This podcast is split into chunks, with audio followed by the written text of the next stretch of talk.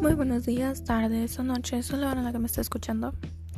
Soy Aranza y voy a hablar de cómo sabemos si las leyes son igualitarias para todos.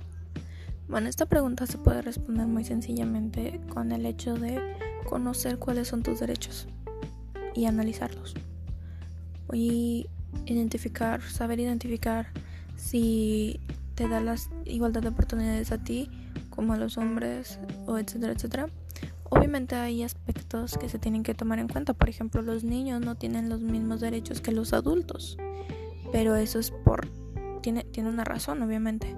Entonces, tomando todo eso en cuenta y viendo cómo son tus derechos y cómo te afectan o cómo te benefician, entonces ya puedes decidir si estos te ayudan o no te ayudan.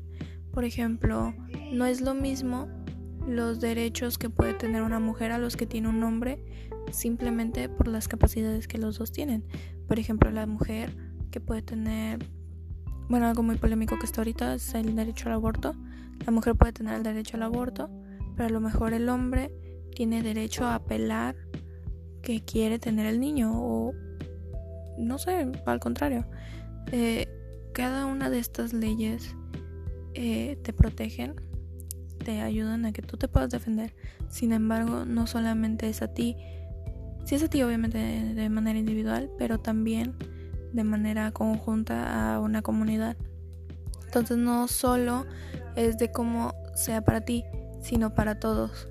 Algo que sea igualitario pues es para todos de una manera que todos, todos, todos sean iguales frente a la ley.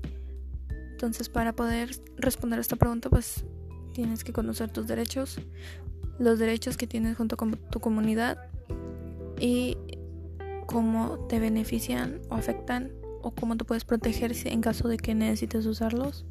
Si una ley no te beneficia en lo absoluto, entonces se pueden hacer campañas, se puede hacer una junta de firmas o así para pedir la renovación de esa ley y cambiarla, modificarla.